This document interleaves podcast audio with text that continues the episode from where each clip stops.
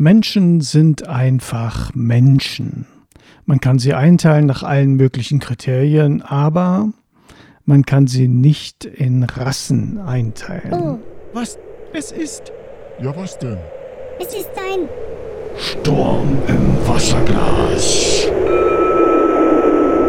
Der Podcast.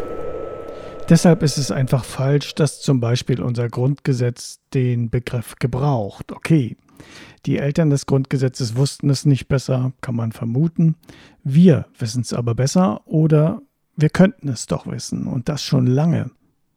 Ich spiele im Folgenden eine Podcast-Folge von Andersens Kaffeetasse vom 5.6.2006 ab, in der Professor Weiß, ehemals Uni Rostock, nun im Ruhestand, Tierpsychologe, wissenschaftlich, aber allgemeinverständlich erklärt, warum man Menschen nicht in Rassen einteilen kann und dass man es deshalb bitte auch bleiben lassen sollte.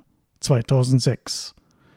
Damals glaubten viele nicht an so einen neumodischen Kram wie Podcasts. Schon des Wortes wegen nicht. Es wird sich nie durchsetzen. Kennt ihr. Ergo wir leben in einer Aufmerksamkeitsökonomie. Was nicht auffällt, hat es scheinbar nie gegeben, aber egal. Wichtiger ist der Inhalt und das auch heute noch. Lasst mich wissen, wenn ihr es gehört habt, damals oder und heute wieder. In diesen Tagen vor 15 Jahren sendete ich unter andersen-storm.de folgenden Podcast.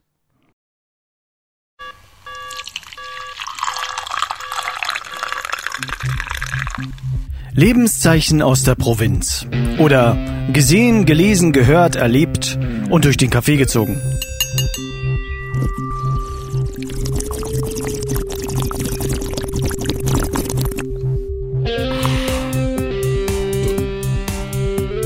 Andersens Kaffeetasse. Welche Menschenrassen kennt ihr? Überlegt mal bitte kurz, wie ihr auf diese Frage antworten würdet. Was? Gar keine? Kann man die Menschen nicht in Rassen einteilen? Schwarze, gelbe, rote, weiße, großohrige, kleinköpfige?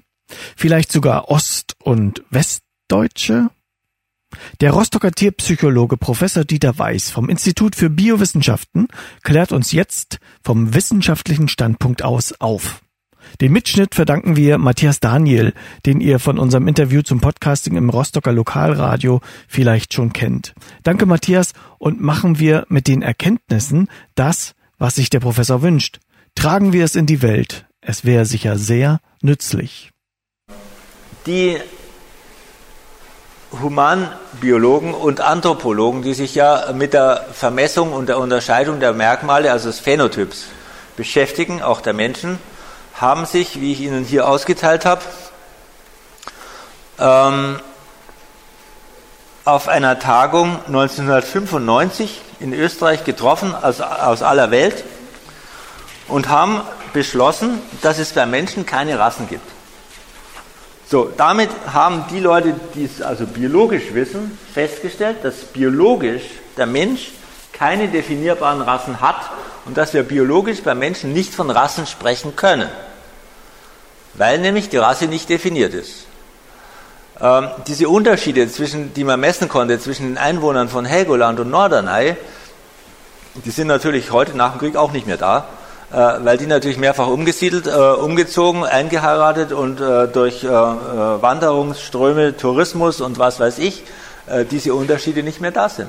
Das heißt, die waren vorübergehend durch künstlichen Einfluss, also Inzucht zum Beispiel, vorhanden. Das gleiche findet man natürlich in den Gebirgstälern. Äh, wo äh, die Eltern den Kindern immer sagen, da in dem Nachbartal, da sind aber die bösen Nachbarn, da darfst du auf keinen Fall einheiraten. Ähm, wir schauen dich nicht mehr an, wir sprechen nicht mehr mit dir, wenn du in das andere Tal rübergehst. Ähm, auf diese Weise haben sich solche Unterschiede durch Inzucht natürlich erhalten. Äh, man könnte natürlich sagen, also das große Walsertal und das kleine Walsertal unterscheidet sich und das sind zwei verschiedene Menschenrassen. Kann ich ohne weiteres behaupten. Ist völlig sinnlos natürlich. Ist aber, wenn Sie es extrapolieren, genauso sinnlos, wenn Sie sagen, äh, die ähm, Schwarzafrikaner sind eine andere Rasse wie wir, weil niemand weiß, was eine Rasse eigentlich ist. Die Geschichte hat gezeigt, dass der Begriff Rasse bei Menschen genauso wie bei den Gärtnern immer nur im nicht biologischen Bereich angewandt worden ist. Das heißt also, um die anderen irgendwie negativ oder positiv darzustellen, um zu sagen, das sind aber die Bösen, mit denen hast du nichts zu tun. Ähm, und das sind also immer diese Bereiche, ähm, die dann natürlich auch zu Problemen geführt haben, äh, weil da natürlich dann emotionale, politische ähm, oder sonstige Barrieren aufgebaut worden sind zwischen den Rassen. Und das hat dann natürlich also schon wahrscheinlich in früher Zeit massenweise zu Kriegen geführt und auch in neuerer Zeit äh, zu Phänomenen wie Nationalsozialismus, Euthanasie und was weiß ich, was noch alles Schlimmes. Das heißt also, die Entscheidung der Humanbiologen, beim Menschen von Rassen nicht mehr zu sprechen, sie hat sich natürlich in der Bevölkerung noch nicht rumgesprochen. Sie sind wahrscheinlich auch überrascht, wenn ich Ihnen das jetzt so sage.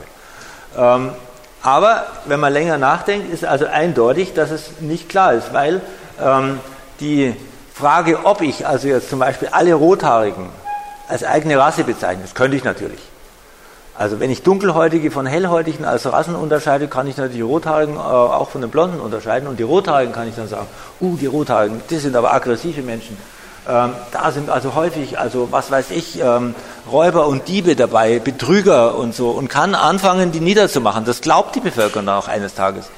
Und äh, man hat ja diese, diese selbstbestätigende Art des Menschen, äh, wenn er dann wirklich äh, den hundertsten Rothaarigen sieht und er hat ihm tatsächlich den Geldbeutel geklaut, äh, dann ist er so, so bestätigt und ist so überzeugt, dass die Rothaarigen alles Verbrecher sind.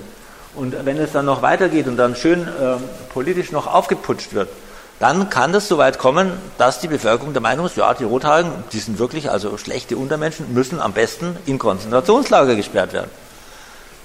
Ähm, Sie wissen, dass damals die Sache auch noch biologisch begründet worden ist. Äh, und da hat der Heckel schon angefangen, habe ich Ihnen, glaube ich, schon vorgelesen, dass also das Erbgut verpfuscht wird.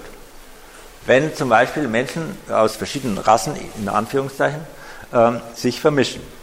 Äh, es gab dann auch das Gerücht, äh, dass dann ähm, häufig bis fast immer schwachsinnige Nachkommen hervorgerufen werden, was überhaupt in keinster Weise biologisch stimmt, hat aber natürlich im Dritten Reich jeder geglaubt. Ähm, die, die, die, die Störungen, die auftreten, also durch neue Genkombinationen kann es natürlich zu Unverträglichkeiten kommen, dass gewisse äh, Gene miteinander sich nicht vertragen. Das kommt aber äh, in der gleichen Rasse eher häufiger vor, weil dort mehr homozygote Störungen auftreten und die sind natürlich dann krasser, oft letal ähm, oder führen zu richtig massiven Krankheiten. Ähm, während natürlich, wenn verschiedene Rassen sich mischen, mehr Heterozygotie auftritt und die ist im Allgemeinen nicht so kritisch. Das heißt, ähm, diese emotionale Überzeugung, die an Stammtischen fast jeder hat, dass es biologisch schlecht ist, wenn verschiedene Rassen äh, Kinder äh, hervorbringen, die ist biologisch überhaupt nicht begründbar. So, das heißt also, als Biologen müssen wir feststellen, wir können nicht sagen, was eine Rasse ist. Und deswegen ist es besser, zumindest bei Menschen, wo wir emotional uns nie frei machen können von Emotionen, überhaupt nicht von Rassen zu sprechen. 100 Jahre reichen, um einen Dialekt ganz deutlich unterschiedlich zu entwickeln. Wir haben ja zwischen Ost- und Westdeutschland so viele Unterschiede im Dialekt, also nicht im Dialekt, sondern in der Wortwahl und also neue Wortschöpfungen, die man im Westen nicht gekannt hat, beziehungsweise im Osten gehabt. Es waren die 30 Jahre nicht genug, um eine völlige Sprachtrennung, dass man sagen kann, es sind jetzt unterschiedliche Sprachen geworden. Aber da hätten 100 oder 200 Jahre ausgereicht. Und dann hätte man gesagt, uh, das sind ganz andere Menschen, die haben wahrscheinlich ganz andere Gene. Das eine sind Schwaben und das andere sind Bayern. Und die haben ganz andere Vorfahren, die stammen von ganz anderen Völkerstämmen ab und die sind genetisch völlig verschieden und die müssen wir eigentlich als Menschenrassen bezeichnen. Gut, bei Bayern und Schwaben macht es jetzt niemand, aber warum eigentlich nicht? Oder Rothaarige. Auch die Frage, ob man katholische und evangelische als verschiedene Menschenrassen bezeichnen kann, könnte ernsthaft diskutiert werden. Weil es gibt eigentlich keine Definition. Tragen Sie es in die Welt. Das wäre sicher sehr nützlich. Genug für heute. Meine Kaffeetasse ist leer. Jetzt aber ran an die Dinge, die ihr tun müsst oder die ihr tun wollt oder die, von denen ihr noch gar nichts wisst. Tschüss, euer Andersen Storm. Andersens Kaffeetasse. Sturm im Wasserglas. Der Podcast